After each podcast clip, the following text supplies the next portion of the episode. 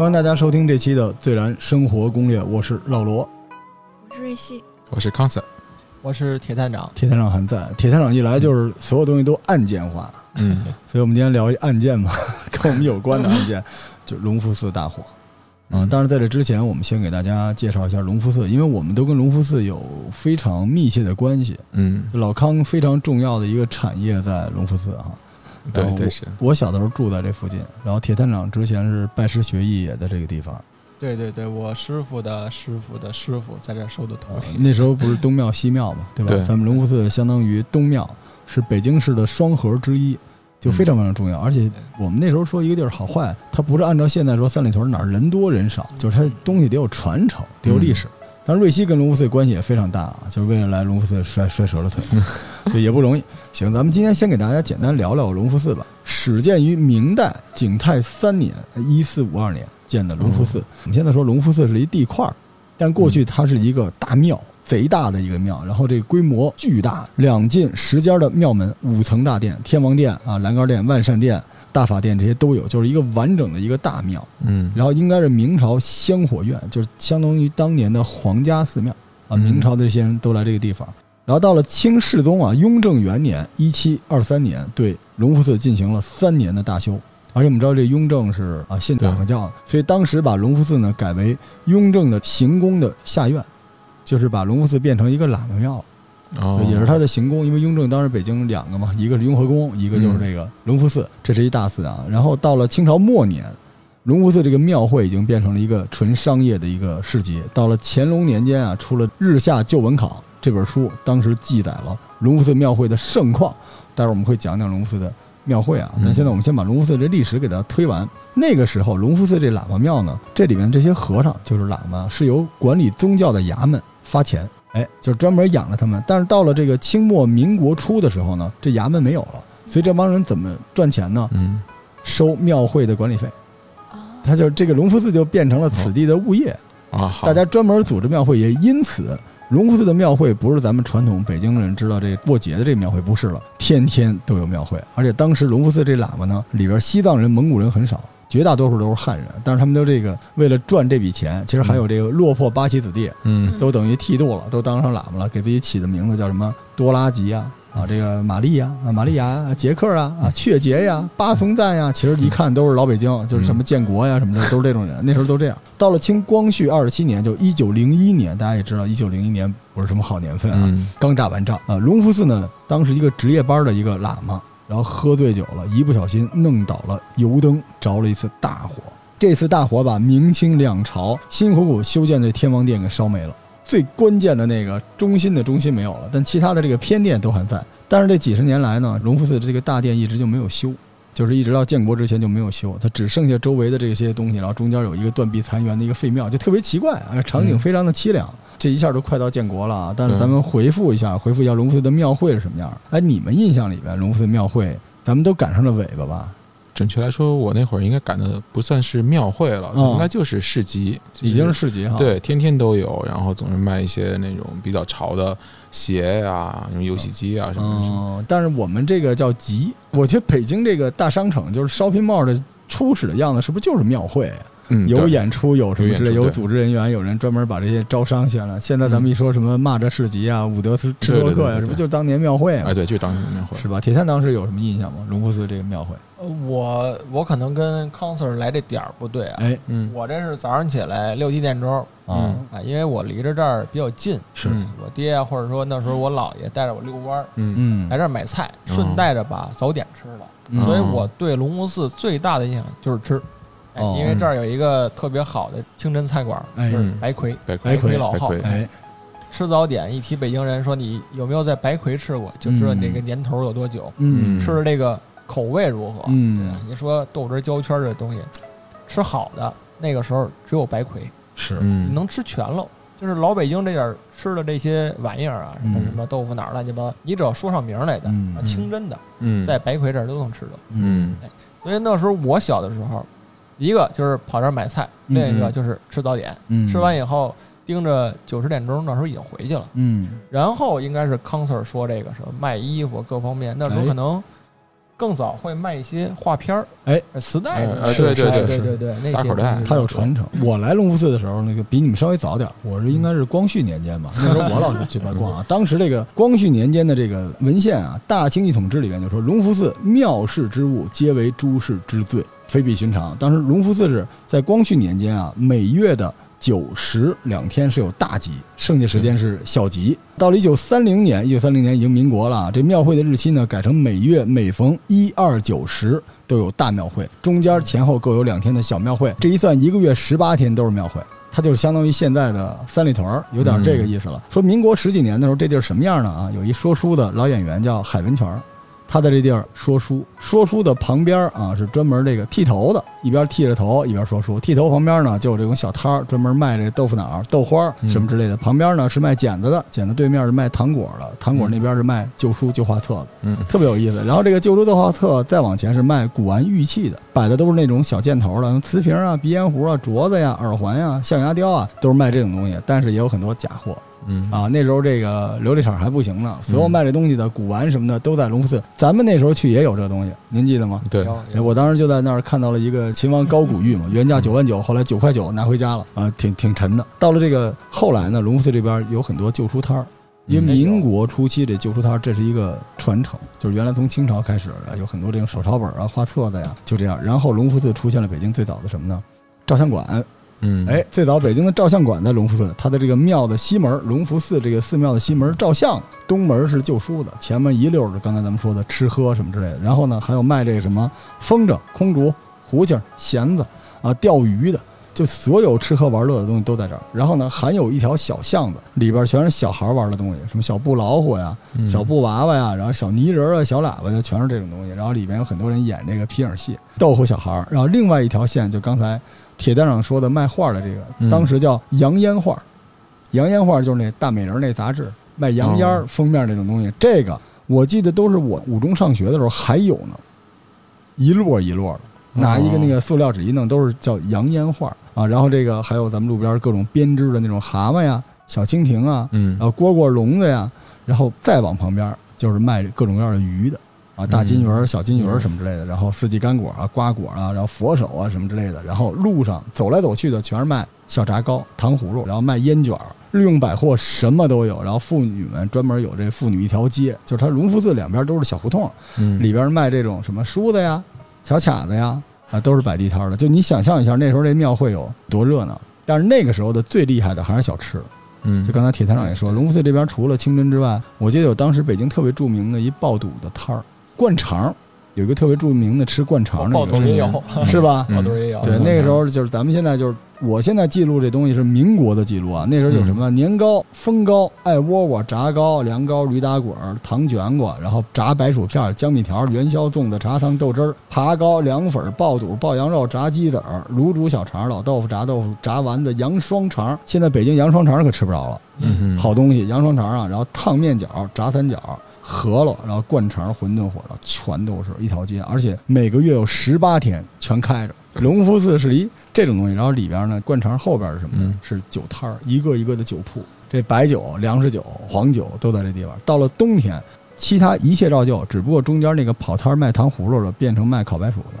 然后在空场的地方，隆福寺这条街叫隆福街，左右各有两个空场，这俩空场上面全是演杂技的，练教的，然后这变戏法的，说相声的，就是这东西是什么呢？这就是咱们想象中那天桥，嗯，但是这可比天桥厉害多了。哎，对对对，对吧？这是大 shopping mall，天桥就只有这些东西了，只有那条街。但隆福寺当时更厉害的，还有好多相面嗯啊，这个什么都有。就是你想象一下，当时这是清末民初的样子，这有多热闹。但是现在咱们隆福寺呢，隆福寺街还在，对，龙福可是这个当时有一个特别重要的一条路，这条路叫神鹿街，您知道吗？神鹿街我知道就是原来隆福寺边上有一神鹿街，哦，后来改地儿了。这为什么叫神鹿街呢？就是在庙旁边儿。这神鹿街啊，咱们多说一句，就有点瘆啊，镇魂殿了。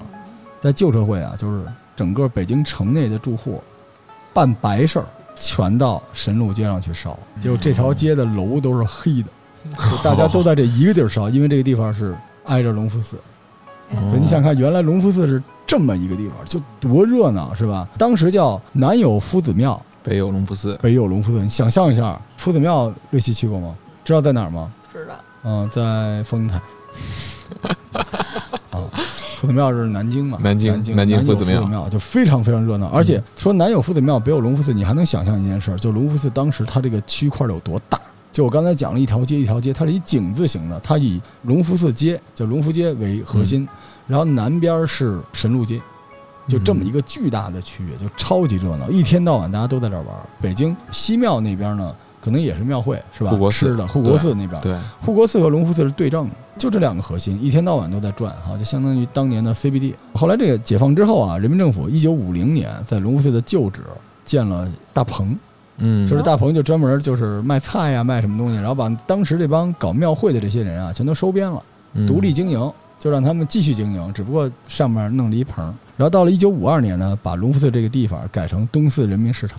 然后到了一九五六年，公私合营，这地方呢就变成了国营商场。然后经过了数次的改修啊、改建，结果到了一九八八年，这个地方已经变成什么样了呢？整个这个隆福寺、隆福大厦啊，就是啊，我们此时所在这个地方，一九八八年年销售额五亿元人民币。这个一二层主营家电文具、日用百货，三层经营这个金银首饰，而且还有卡拉 OK 和舞厅，四层为办公室。五亿元啊，年销售额，富丽堂皇，超级火爆，是京城最火爆的区域。就我们现在聊这东西，特别像聊兵马俑，你发现了？就这个地儿真的曾经存在过吗？对，真的有这么横？对，当时全北京最早好像有那个扶梯的是在这儿，电动扶梯，最早的扶梯，然后最早的包子铺。啊，最早的这种就是民营的什么灌肠啊和综合小吃啊，全在这个地方。然后那个时候，我们小的时候，因为我经常要去美术馆画画，然后我记得最清楚就是烧饼夹牛肉。我的天哪！隆福寺那个就是他那小烧饼，当然后来我在牛街也吃了过，但我老觉得不是那味儿。啊，肉烧饼是它那个烧饼小，然后圆，上面有芝麻那种，但是里边有点那个小麻酱，有一点儿。对，它是有点。跟包馅儿似的，哎哎，但但是那个，我的天，我跟你说，我当时可能说，在我童年有几年画画就是为了吃这个。嗯，龙福寺就现在的小孩儿啊，他不知道了。但是我觉得咱们这节目也不是倚老卖老，咱们就相当于这考古了，告诉大家这个区域曾经有多狠。就是不夜天，你想想看，从明朝开始，天天就是因为大家很多人觉得庙会一定是过节，就是一定是春节才有，但不是。过去这个庙会不是以春节为核心，是以庙为核心的，所以只要有这个庙，就一直有庙会。因为老康玩游戏嘛，对吧？文明什么之类的，嗯，他为什么要搭庙？就是为了提升人民的幸福感。对，什么事儿都来庙。就过去北京城是这么一个地方，大家大事小情的也别抱怨，发什么公众号是吧？弄什么怼什么人啊？嗯，直接就在这个庙会里边，然后直接在这儿烧炷香就完事儿了。所以那个时候龙寺真的特别特别的好。北京城那时候的庙比较多。就现在现存的庙啊，龙福寺那时候已经这庙也没了。嗯，像龙福寺后头那条街叫大佛寺街，大佛寺那也是有庙。哎，现在你要想看庙。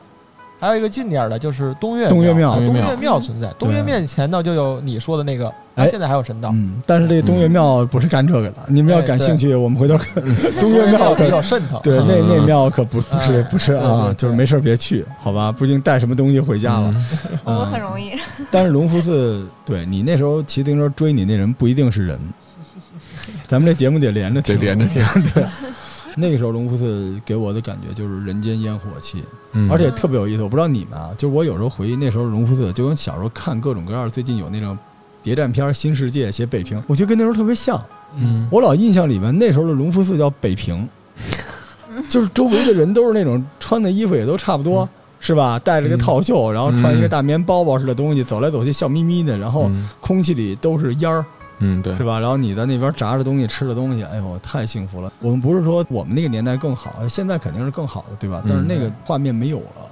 嗯，那种热闹，它不是属于三里屯那种热闹，它是春节的那种热闹，对，是吧？对，节日的那种热闹。然后呢，说到这个就不可避免的说到了一九九三年，在一九九三年啊八月十二日二十二时许，荣福大厦起火，这是中国北京。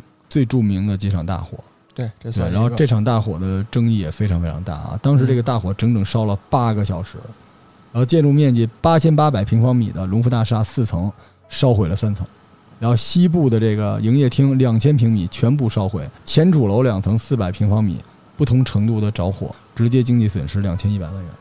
一九九三年，整个这个楼就烧空了，就烧了八个小时。一般情况下呢，当时只要商业大厦在夜间发生大火，就已经没有办法了。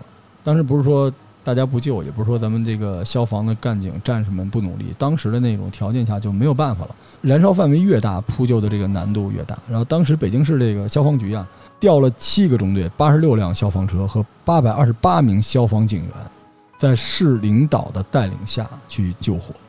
你知道当时北京一共才有三十四个消防队，不到一百辆消防车，八十六辆都来了，然后整整弄了一整夜，到最后断绝了火势，但是火势也相当于八个小时嘛，自己就熄灭了。门庭若市啊，雍容华贵的龙福大厦一夜之间只剩下残垣断壁，然后它一层的、二层的、三层的全部都烧毁了，嗯，就剩一个空架子了。想象一下，而且当时在这场救火行动中，有三十四人受伤，其中三个人受了重伤。这是一个非常可怕的事情。当时你们都在干嘛？一九九三年，啊，大家记住这个日子啊！一九九三年八月十二日，康 Sir 在干嘛？九三年我上初中了，初一，初一是吧？当时你是怎么听说这场大火的？我是在新闻，哦，嗯，还是对这事儿真的有很有印象。你是没看见对吧？我没有看到。那你是一个好人，因为我印象里面就是北京发生所有的事儿，我的同学都说他亲历了。就任何一件事都亲历了，导致我一直不知道他们的年纪啊。就好多人跟我说两千年那场大火，一九九三年八月十二日，所以当时你也是在报纸上听说的。对对对对对对。就我也是在报纸上听说的，但是我不知道烧没了，因为当时说着火就着火呗，是吧？着个火，那时候我记得咱们那时候着火也不少吧，这儿着个火，那儿着个火，救了不就完了吗？那个时候在北京，有时候这说难听点儿，就路上就能看见着火的地儿，然后有一股那种特别难闻的那种。烧香蕉那种，对对对对对对，那种呛味儿，然后地上的那个水是粉色的，就是因为它有那种灭灭火的东西嘛，对吧？铁蛋当时呢，出生了吗？出出生了，人人在人还在，人还在。但是我这个印象啊，我是事后可能才知道，但是当时还小嘛，嗯。然后我父母给我回忆的，他给我回忆什么？他跟我说，当时有一首歌叫做《冬天里的一把火》，啊，火光照亮了我。但是这个这首歌，我父母跟我讲说。这首歌当时火了之后，两场火，一场是东北大兴安岭，哎呦天哪！然后就是北京城龙福寺的火。事后我母亲跟我讲这些，然后我没有印象中龙福寺着火了。但是那段时间就是我的早点没有什么花样了，也也不带我去买菜。可不是，真是是。大约过了有三四年的时间，呃，这时候长大一点了，然后。还再来到龙福寺，嗯，我就发现那个记忆跟我原来小的时候已经不一样了，完全不一样。原来我的印象中，龙福寺外头是有一个牌楼的，是的，那个牌楼是有。是进到里面之后，就像你说那个有一个比较大的楼，当时那个楼就那时候北京城就没有什么太多的高楼，是是是。当时看到那个还挺震撼，是是。但是那场火之后再来，就感觉这块特别的萧条，对，什么卖东西乱七八糟都没了。是瑞希当时，呃，高中。是吧？呃，瑞希，你们是也就是遥远的通过这个事儿知道了一下，对吧？我不知道啊。你当时不知道是吧？不知道。哦，因为他们那时候消息闭塞，也不是说有没有朋友圈可看了，那时候什么也没有啊。但是北京人完全不知道啊！但隆福寺现在你听完这个节目，你大概知道隆福寺当时对我们来说就是现在的三里屯，对对吧？就整个三里屯，甚至比它还要伟大，就是因为它一天到晚有 party，嗯，就差不多相当于三里屯加工体，然后加世贸天街，就就差不多这么一个地方。嗯，而且它这种火灾不是咱们现在说的火灾，是烧没了，这个区块没有了，就等于推倒重建了。奇怪。怎么会烧那么？哎，好，那告诉你这是怎么烧的啊？这个因为很多人有各种各样的传说，但是在现代建筑中啊，这个电气设备非常多，而且隆福寺呢，当时建设的时候也正好属于这个电气设备刚刚上来，所以呢，当时这个应该是一个电气短路引起的。这个供电设备就是新老的设备插在一起，然后电气短路。然后隆福寺这个呢，因为它转换了经营机制，这个我们也说说物业的事情啊。转换了经营机制，刚刚是引厂进店，因为原来是纯粹的公家的，那肯定有人负责。结果突然呢，把一些这个厂家，那时候不是个体户，厂家进来，结果厂家负责厂家的，然后这个公家负责公家的，结果就导致有一些这个成都柜台之间啊，家家柜台不都要用电吗？有的是照明用电，有的是偷偷用电，结果管理就非常混乱。当时就是因为这个事情，然后这个直接原因就是因为他们出租给厂家的柜台的这个售货员下班没有关灯，就这么简单。啊，康 Sir，嗯，眉头一紧，你 想，但我司啊，所以这个当时的日光灯长时间通电运行，然后这个镇流器发热，就直接短路着火了。但是我跟大家多科普一句啊，这件事儿会发生在我们身边的任何一个地儿，就是尤其我们现在你可能不注意，你枕头边那充电器发烫的，家里那种灯，然后你嗯那种空气净化器、空气加湿器，各种各样的东西，一旦你从淘宝上买，它没有质检，它万一万一一烧也都一样，你们家也龙福寺了。所以就因为这个，很多人说有这样那样的原因，其实因为这个。回到一九九三年啊，失火之后呢，政府也是组织了人力物力去抢修，但是从那儿开始，整个龙福寺这就一下就像铁探长说的，就完蛋了，嗯非常非常的萧条。嗯，但是，哎，为什么这么萧条哈？对这也是北京一个特别神奇的事情啊，这是进入了都市传说。嗯就龙福寺这场大火，有人管它叫灵异大火。啊，但这个很土，不知道谁说的。但是网间一查都能查到灵异大火，为什么呢？是因为这个大火烧毁了整个大厦，然后吞噬了无数的财产，但是居然没有拿走一条人命，而且大厦周围所有的民房都没被烧，这就太奇怪了。就是说，这个大火没有蔓延，因为其实不是说消防官兵主动完全控制住的火势，就烧完了，就大蜡烛只烧了隆福寺，周围就是大家现在可以看看这个周围的密度，对吧？就居然没有烧到其他的地方，所以当时很多老百姓说，这是因为它旁边是一大庙嘛。这虽然那个大庙我们之前知道天王殿已经没有了，嗯但是毕竟还有大庙，所以说当时说这佛爷啊不舍得索老百姓的命，嗯哎，我跟你说，这事儿我研究过。呵，来来来来来来来来，这个可以不让我这个讲案子了，我讲点胡说的东西。可好？这嗨，这事儿我研究过，真的。你要铺开一张老北京地图，你、现在看可能不太好。倒退回十多年，你把这张图铺着，咱从那个街二环街这边开始数，朝内进来是哪儿？八十一号院。嗯，朝内八十一号院。哎，闹鬼吧？嗯，龙福寺。哎哎，走到这儿离这挺近吧？哎，嗯，再往那边走，北大红楼，哎，那是这个不管是革命怎么着，真是啊，直线吧。血光之灾，再往那边，故宫，哎，就这几个地儿，你要是串着走，从朝外八十一号院我走过，走到这个故宫嗯。神武门那位置，嗯，像我这个速度啊，嗯。走不到一小时，嗯。走到，呵，好家伙，周好快。边你你看这样的东西，全跟这个灵异事件各方真是。面沾边煎炒烹炸齐全了，啊！你这看哪儿？哎，八十一号院到了，龙福寺大火，真是大红，楼那个嗯特别压抑那种红感，就那种颜色，嗯，然后旁边是故宫，这边景山。哎别想了，人有的说这个城市间什么，说北京是巴比哪吒城，哎对吧？嗯，但是中间贯穿了一条红线，哎，这条红线就是从这儿过去的。是。您这个再配合我们过两天再录的那个龙脉的那条线啊，这这故事就齐了。您这么一听，还真是啊，就是咱们顺着铁探长这说的啊，就是你先说的啊，呃，都市传说，就石龟的传说，您听说过吗？这龙福寺当时失火之后啊，这个故事我跟来耕读的小伙伴们聊过。失火之后呢，当时重建龙福大厦，这龙福大厦就建成一个什么呢？就是建龙福大厦的时候啊，一般来说那个时候建筑风格又变了，就全是大玻璃房子。结果嗯龙福大厦呢建成了一个大黑盒子。当然有人说这个骨灰盒什么，这我不同意啊。嗯但是看起来更像一个印，就是它更像一个印。为什么呢？说要封住这里边的东西，这民间传说。但龙福大厦确实建成了一个没有窗户的一个大黑盒子，很奇怪啊，建成这个东西。当时在建这个东西呢，有关领导就说这个龙福寺那牌楼不是烧没了吗？嗯说是不是因为那牌楼烧没了，后来人气又没有了，所以要重建这个牌楼。在建牌楼的时候呢，就挖。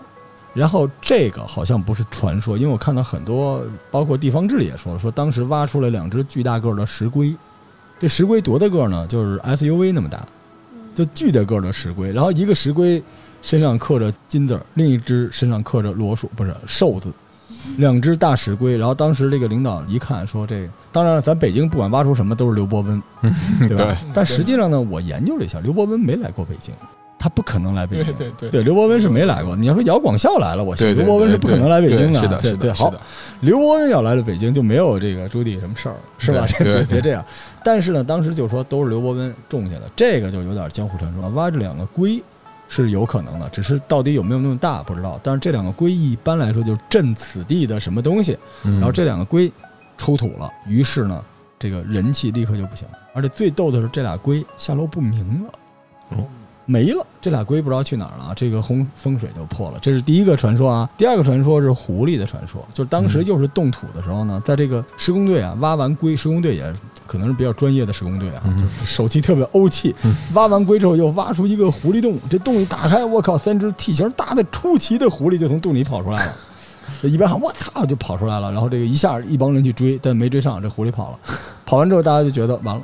啊，完了，这底下这灵气儿就全散了。但我估计要这么聊的话，那底下什么耗子呀、蟑螂啊什么的都算，反正稀稀哗哗的。因为你知道挖土就会挖出这些东西。然后就是因为所有的这些事情，导致龙福大厦呢，他们就想建的有点怪异，沉稳一点，对，沉稳一点，对对对。因为我们不敢胡说八道啊，就是这东西就是都市传说，你就那么一听，反正铁探长说的啊，就有这么一个事儿啊。第三个事情是，就是这是我听的谣传比较多的。现在咱们为什么说龙福大厦？跟大家说一下，这龙福大厦就是原来龙福寺的地方。问问隆福街啊，这隆福一条街到底谁是爹？我们接着听啊。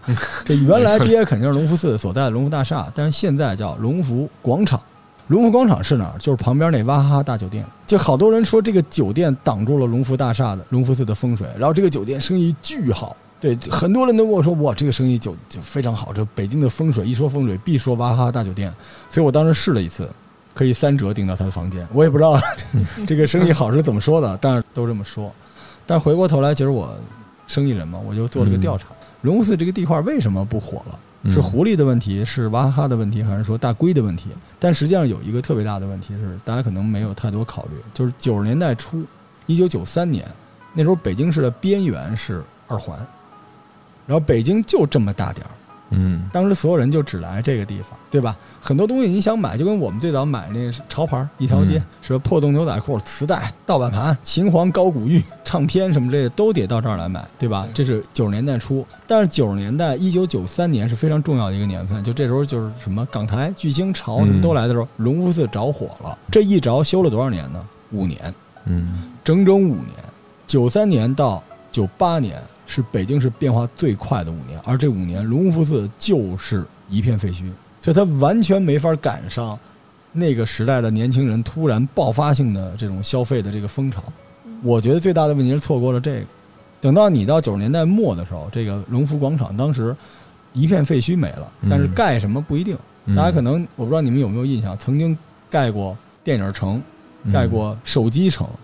差点盖汽配城，就是什么城都弄，就是房子今天改明天改，到最后也没有确定改什么。结果一这一转眼，二十一世纪了，整个北京啊，别说二环了，就直接到河北了，到处都是 shopping mall。就那个时刻，隆福寺都别说，就说是这个王府井儿都变成那样了。对，之前是外地人就一定会来，因为隆福寺最早是北京人没地儿去都来，嗯，对吧？后来在它烧着的时候呢，北京人呢。去那些更潮的三里屯，外地人呢去王府井儿。等到它再重建起来的时候，外地人都不去王府井儿了，嗯，外地人都去更潮的地方，王府井儿都衰落了。这个时候，隆福寺想启动还是挺难的。还有一点就是说，隆福寺所在的这个位置，这个黄金位置，也限制了它的发展。嗯，它每次动土改建都非常非常复杂，所以实际上还真不是那个规的问题，对吧？就是我觉得它错过了一个黄金阶段。但是反过来咱们想，九七九八年，你们想想有什么特别好的商场吗？东安市场。对吧？王府井百货还有吗？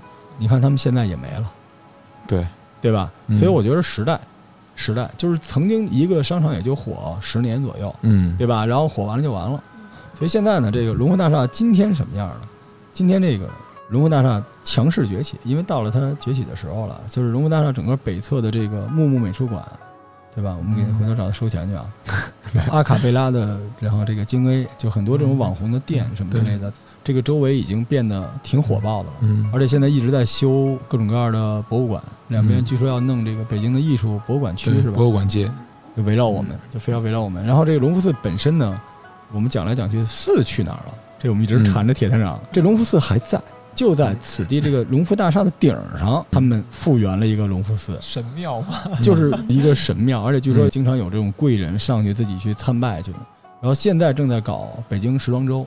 然后这个寺神奇之处在哪儿呢？它肯定没有原来那么大，但是它左右各有两个观景台。然后你在它西侧的观景台一看，就是我们童年的北京，你看到的就是中轴线，看见的是景山、白塔、故宫、美术馆。东侧这条线直接对的就是国贸 CBD，你看到的就是中国尊。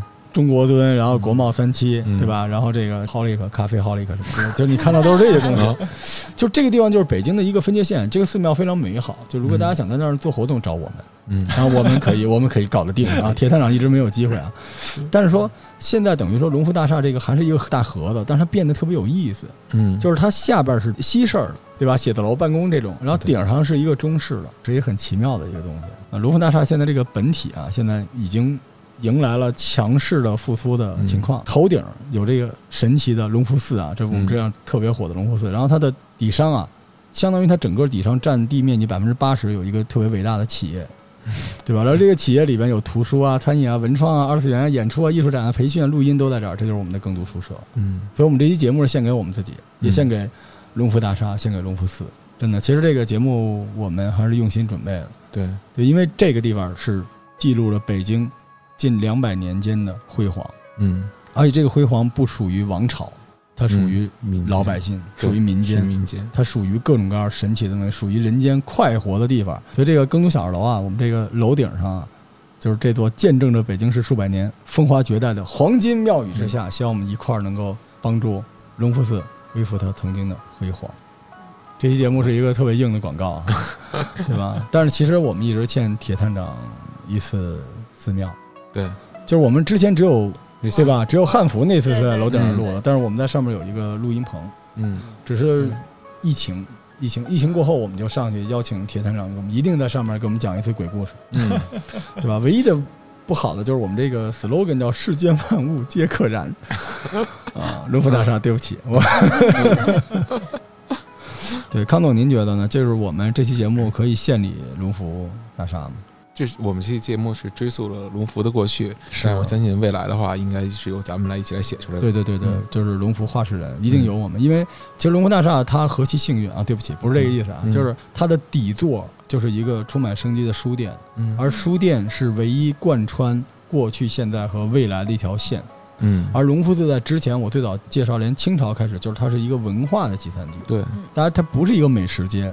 是吧？就包括我来吃烧饼，都是为了去美术馆嘛。对，所以我们希望龙福寺能够更好，我们也希望，呃，有更多的小伙伴啊，能够来到我们这里边，然后万一缘分得当，我们一起看看这个传说中北京真正的城市中心的黄金庙宇。嗯，感谢各位的收听，谢谢谢谢大，家，拜拜。拜拜。